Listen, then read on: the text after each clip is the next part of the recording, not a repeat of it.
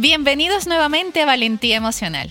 Soy Rosemary Hernández Malavé, psicóloga, creadora del coaching migratorio emocional y escritora del libro La Valentía de Migrar.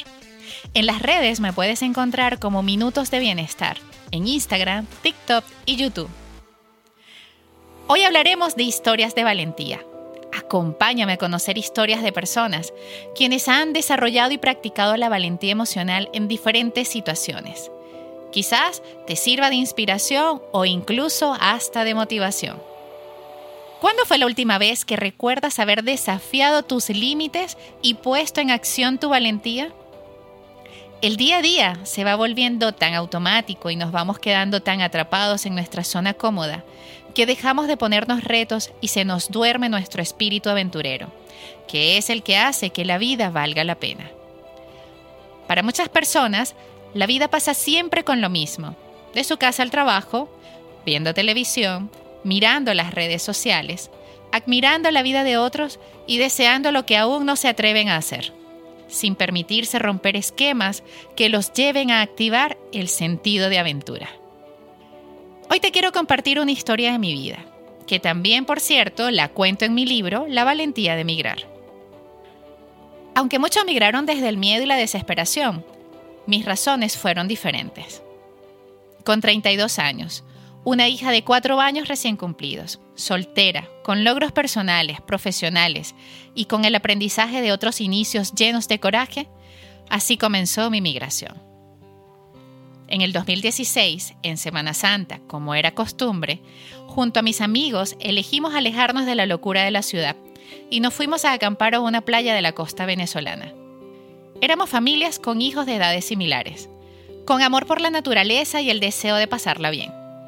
Y fue en esas playas, en el silencio de la meditación, luego de una reflexión que hacíamos frente a una fogata, que la idea de emigrar, y esta vez fuera de Venezuela, se cruzó por mi mente. Ya eran muchas personas conocidas las que estaban en planes de irse. Había despedido para ese momento a uno de mis mejores amigos, que se había ido para Ecuador. Meses después se fue mi mejor amiga para Panamá y hasta ese momento no lo había considerado siquiera. De regreso de aquel viaje, comencé a investigar, evaluar opciones y países. Con la información necesaria, pasaje en mano y documentos listos, ese mismo año me despedí de mi padre, de mi familia, de mis amigos. Hubo llanto, promesas, el famoso no se preocupen, yo vuelvo pronto a visitarlos. Escuché a quienes me admiraban por la decisión y también hubo otros que frente a mí y a mis espaldas decían que era una total locura lo que hacía, que emigrar con una niña pequeña era un fracaso asegurado. Incluso una noche, entre copas y pasada la medianoche, unas personas que creía eran mis amigos hicieron frente a mí una apuesta del tiempo que yo iba a durar fuera del país. Y para mi sorpresa, solo me daban tres meses apenas. Lo que ellos no sabían era que esas palabras generarían la motivación para levantarme y seguir en mis momentos más difíciles, esos que aún no sabía que viviría. Hacer el equipaje fue lo más difícil. Vender, donar, regalar, dejar mi casa. Todo fue un acto de valentía, pero sobre todo de fe. El 26 de octubre del 2016, en Maiquetía, Caracas, desde el Aeropuerto Internacional Simón Bolívar nos despidieron amigos cercanos, abuela y papá de Laura, mi hija. Pasamos las puertas de migración y ella estaba dormida, cansada por haber estado toda la noche en el aeropuerto. Escuché a todos despedirse. Algunos comenzaron a llorar, yo también lloré, y luego se cerraron las puertas. El futuro nos esperaba.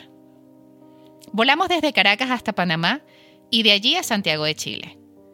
Fue un vuelo directo y sin contratiempos. Aterrizar fue el caer en cuenta de mi realidad. Para llegar a la puerta de desembarque, nos trasladaron en un bus de acercamiento. El 90% de las personas eran chilenas.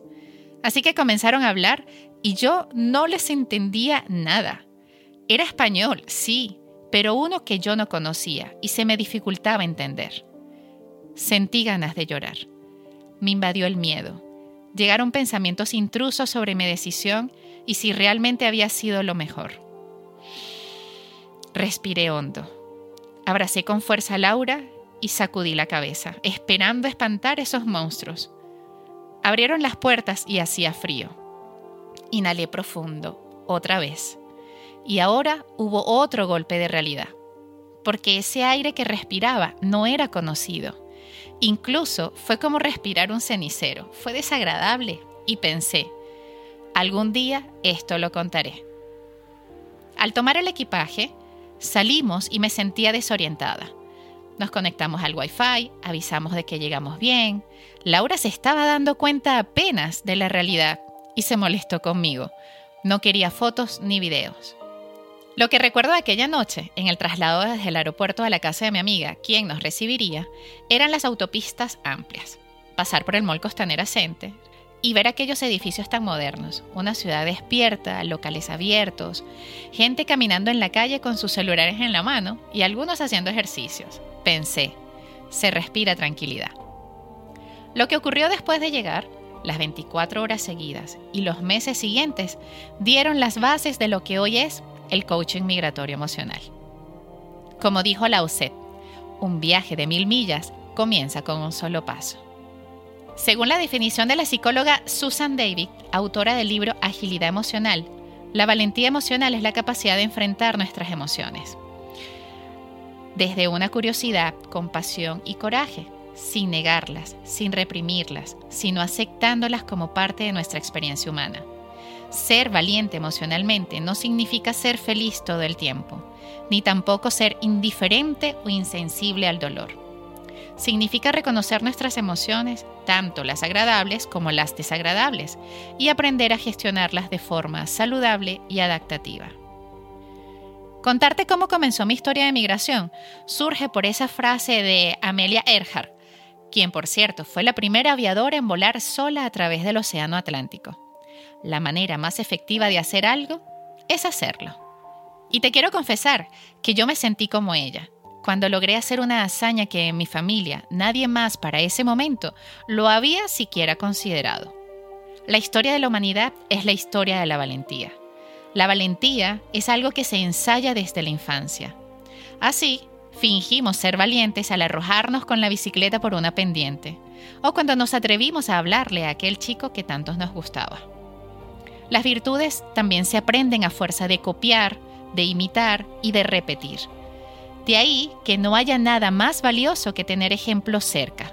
Un hermano, un primo, algún familiar cercano o un profesor incluso. Son ídolos de proximidad que nos inspiran. Como todo lo antiguo, la valentía es algo que copiamos de nuestros mayores y ellos nos dejan copiar. Si miras a tu alrededor, estoy segura de que lograrás ubicar a una persona que ha dado muestras de superación ante una adversidad. Quizás no necesariamente emigrar, pero sí superar un diagnóstico de salud, aprender a vivir con alguna discapacidad, desarrollar habilidades para lograr aquellas metas que nadie pensó que lograría, o incluso finalizar los estudios en la universidad. Si es así, merece la pena que le preguntes, ¿cómo hizo para superar las dificultades? ¿Cómo logró ser valiente a pesar de los obstáculos? Las siguientes historias son de personas más conocidas. Quizás ya las habías escuchado antes. Oprah Winfrey, la mujer más poderosa de Estados Unidos. No tuvo un camino sencillo para abrirse paso en el mundo del espectáculo. Su infancia y su adolescencia estuvieron marcadas por la pobreza, la falta de oportunidades y el abuso. Nacida en un hogar pobre en el estado de Mississippi, Oprah debía ser bautizada en realidad Orpa, pero un error en su registro decantó en el nombre que la hizo famosa. Bajo la tutela de su abuela, Oprah tuvo que vestir varias veces vestidos hechos de sacos de papas, que desencadenaron un periodo de burlas y desprecio en la escuela.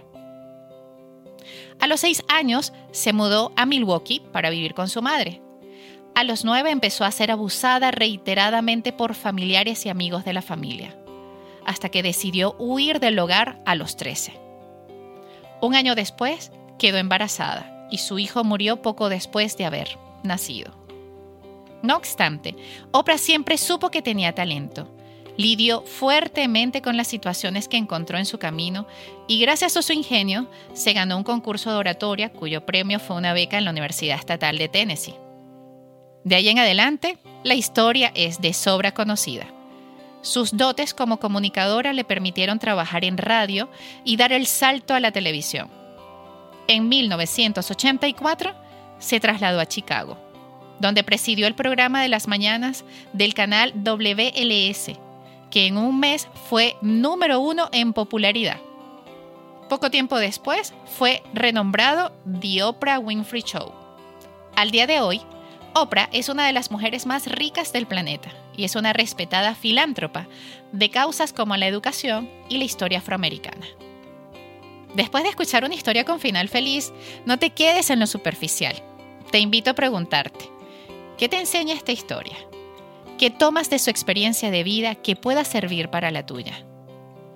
Ahora, conozcamos la importancia de la fortaleza mental desde la experiencia de vida de un hombre que no deja de dar de qué hablar. Este es Rafael Nadal, el número uno. Tal es su influencia y alcance que las escuelas de negocios imparten su caso desde el 2009, porque su éxito deportivo también se ha convertido en su mayor éxito personal. Su premisa fundamental es ser una persona positiva y pensar siempre que las cosas van a mejorar. Sus claves se resumen en esta frase y lleva toda una vida poniéndola en práctica. Su fortaleza mental es su guía y trabajar bajo presión es su día a día. Además, mantiene una serenidad imperturbable gracias a su disciplina y su esfuerzo continuo. Año tras año, se reafirma como el máximo ejemplo de constancia y trabajo lo que le ha llevado a liderar el ranking como el mejor tenista del mundo. Siempre se ha dicho que los deportistas de alto rendimiento requieren mucho más que solo entrenamiento físico. Y desde la psicología deportiva se confirma que hay una serie de habilidades blandas como el trabajo en equipo, asertividad, seguridad personal, tolerancia a la frustración y superación de obstáculos, los que acompañan los logros e incluso el aprendizaje de volverlo a intentar en cada derrota enfrentada. Porque si de algo estoy segura, y lo compruebo de manera personal, aunque no soy deportista, pero sí disfruto hacer ejercicio, es que a pesar de lo que muchos creen, dar el primer paso de comenzar una actividad deportiva no es el único esfuerzo. La valentía reside en la disciplina que supone mantenerse. Ahora vayamos al ámbito de la música. De quien te contaré, seguro conocerás al menos una de sus canciones, Andrea Bocelli. Andrea nació en Italia y desde niño padeció glaucoma congénito, que lo dejó parcialmente ciego. Aún así, estudió música y canto. A los 12 años, jugando fútbol, un fuerte golpe lo dejó totalmente ciego. Sin embargo, aprendió a leer con el método braille. Este tenor tuvo que cantar en cabaret para pagar sus estudios. Mientras hacía este trabajo, recibió duras críticas negativas y una proyección desalentadora como cantante lírico. Sin embargo, su espíritu de luchador lo llevó a seguir adelante y estudió derecho, pero se dedicó a la música. Bocelli es un hombre de profunda fe cristiana y así lo expresa cada vez que puede. Manifiesta que uno es lo que Dios quiere que sea. Cada uno nace con virtudes y nada es casual en este mundo. Para algunas personas, la fe o la creencia religiosa se convierte en el bastón que los ayuda a desarrollar la valentía emocional. Porque aún con miedo y sintiendo que no pueden controlar todo lo que sucede en su entorno, e incluso en su futuro, reposan en sus creencias y solo confían. Dice Víctor Frank en su libro El hombre en busca del sentido, si no está en tus manos cambiar una situación que te produce dolor, siempre podrás escoger la actitud con la que afrontes ese sufrimiento. ¿Y tú? ¿Qué actitud estás tomando? ¿Cómo estás asumiendo lo que no puedes controlar? Conozcamos la última historia de valentía que traigo para ti en este episodio. Si has visto la película En Busca de la Felicidad, probablemente conoces la historia de este corredor de bolsas de Estados Unidos, Chris Garner. Si quieres algo en la vida, ve por ello. Chris, ahora con una fortuna de más de 60 millones de dólares, tuvo que sufrir bastante antes de convertirse en la imponente figura que es hoy a sus 62 años, mientras ejerce de orador motivacional y autor. Durante su infancia, Chris sufrió de fuertes maltratos por parte de su padrastro, un alcohólico empedernido. Su madre, una mujer chapada a la antigua, siempre cuidó de él y le dijo que algún día alcanzaría grandes cosas. Después de graduarse de la secundaria, Gardner se enroló en la Marina de los Estados Unidos por cuatro años. Al final de este periodo, fue dado de baja de forma honrosa y empezó a vender equipos médicos. El negocio iba muy mal, hasta el punto que su pareja lo abandonó por el inmenso estrés económico en el que se encontraban, por lo que se quedó solo para cuidar de su hijo que apenas se acercaba a los cinco años de edad. El punto de inflexión para Chris fue cuando se topó con un empresario manejando un Ferrari rojo. Garner se acercó y le preguntó a qué se dedicaba, a lo que éste respondió, soy corredor de bolsa, amigo.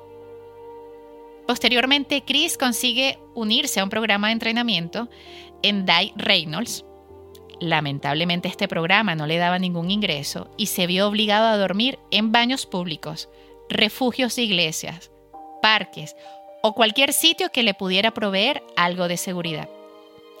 Gracias a su tenacidad y optimismo, consiguió una plaza en la firma y se convirtió en un exitoso empresario e inversionista. ¿Qué tienen en común estas personas? No creas que son increíbles genios que tienen algo que tú no. Es cierto que son especiales, pero lo que tienen en común es que en algún punto de sus vidas decidieron no conformarse con lo que tenían y hacer algo para cambiar. Desde estudiar una carrera, cambiar su actitud, aprender a detectar oportunidades, desarrollar resiliencia, hasta empezar una empresa. Tú también puedes hacerlo. Ahora, ¿conoces la importancia de cómo cuentas tus historias? Hay un gran poder en tu narrativa y en el lenguaje que usas cuando describes tu vida, cuando describes lo que te pasa y también la manera como le cuentas a los demás esas historias que ocurren en tu día a día. Existe una diferencia significativa entre cuando cuentas las historias en las que todo te pasa a ti y cuando la cuentas de una manera responsable, asumiendo que eres el protagonista de tu vida. Y una de las maneras de asumir tu poder personal es hacerte consciente de tus historias de valentía. Las historias de valentía son inspiradoras y te permiten retomar tu fuerza interior para ir por lo que quieres, asumir riesgos, sacar a flote metas que se ven lejanas e inalcanzables, solo por atreverte y tomar acción. Te invito a que hagas una lista de los momentos en los que has sido valiente en tu vida momentos en que has salido del mundo de lo conocido y de lo familiar para atreverte a ser tú mismo, a hacer algo diferente o a lograr cosas que no parecían posibles. Harry Lerner es muy conocida por su trabajo en torno al matrimonio, las relaciones familiares y la psicología de la mujer. Pero en su libro The Dance of Fear habla de cómo hacer frente a los miedos ya que según ella, nada es más importante que la valentía. Lerner cita a Anaïs Nin, que escribió que la vida se encoge o se expande en proporción al valor de cada cual. Sentencia que considera rotundamente cierta. Sin aprovechar nuestra valentía al máximo no podemos sacar lo mejor de nosotros mismos. Como se narra en el ensayo, cuando no se tiene valentía y decisión, el miedo, la ansiedad y la vergüenza se convierten en nuestros principales aliados y aumentan notablemente nuestra infelicidad. Lerner ha elaborado una lista de acciones que para ella son un claro síntoma de valentía, aunque no lo parezcan. A pesar de que no parezcan especialmente heroicas, son lo que Lerner considera un verdadero acto de valor. Escucha estas. En medio de una intensa discusión matrimonial, la mujer deja de discutir y se dice a sí misma que intentará comprender a su esposo y hacerle preguntas durante el resto de la conversación. Adopta una actitud de escucha, desligándose de la pregunta sobre quién tiene la razón y quién no. Otra situación.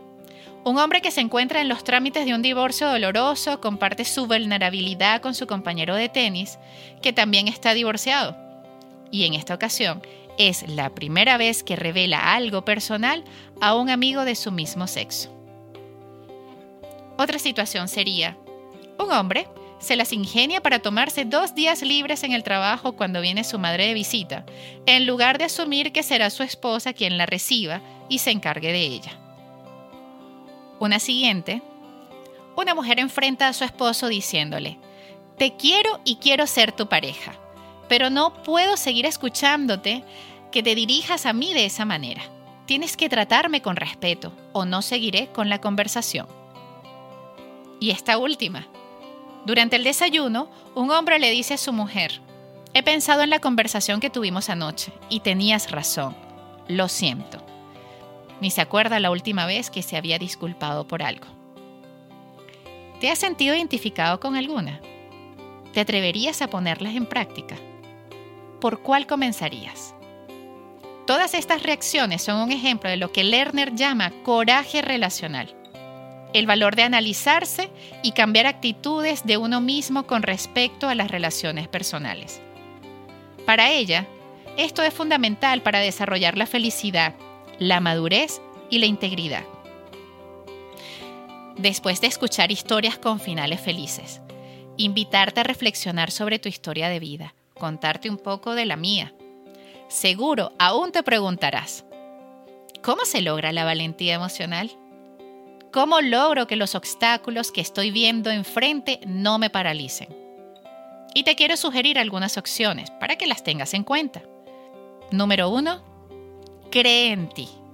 Tener confianza en ti mismo te permitirá hallar las capacidades que puedas potenciar para salir adelante. Además, será tu barrera contra personas desalentadoras. Número 2. Mantén la constancia. Persevera en todo lo que te propongas hacer. Nunca abandones tus sueños, sin importar las limitaciones que tengas. Ya ves que hay ejemplo de personas que sin dejar de reconocer sus limitaciones, transformaron sus vidas. Y número tres, y muy importante, pide ayuda. Solicita apoyo cada vez que sea necesario. No te avergüences ni tengas miedo. La ayuda puede ser psicológica, afectiva, económica, no importa de qué tipo, pero pídela si eso te ayuda a alcanzar tus metas.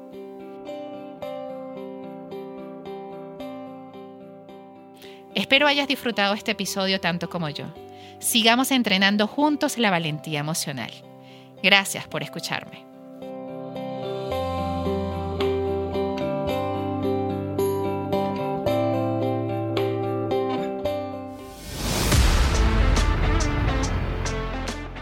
Recuerda darle clic al botón seguir. Comparte con más personas para que se enteren de este contenido. Déjame tus comentarios, dudas o consultas en Instagram, arroba minutos de bienestar guion bajo dos veces, o en mi canal de YouTube, Minutos de Bienestar. Para sesiones psicológicas y asesorías de coaching migratorio emocional, ingresa a www.minutosdebienestar.com. Soy Rosemary Hernández Malavé, psicóloga, creadora del coaching migratorio emocional y escritora del libro La valentía de migrar. Nos escuchamos en el siguiente episodio.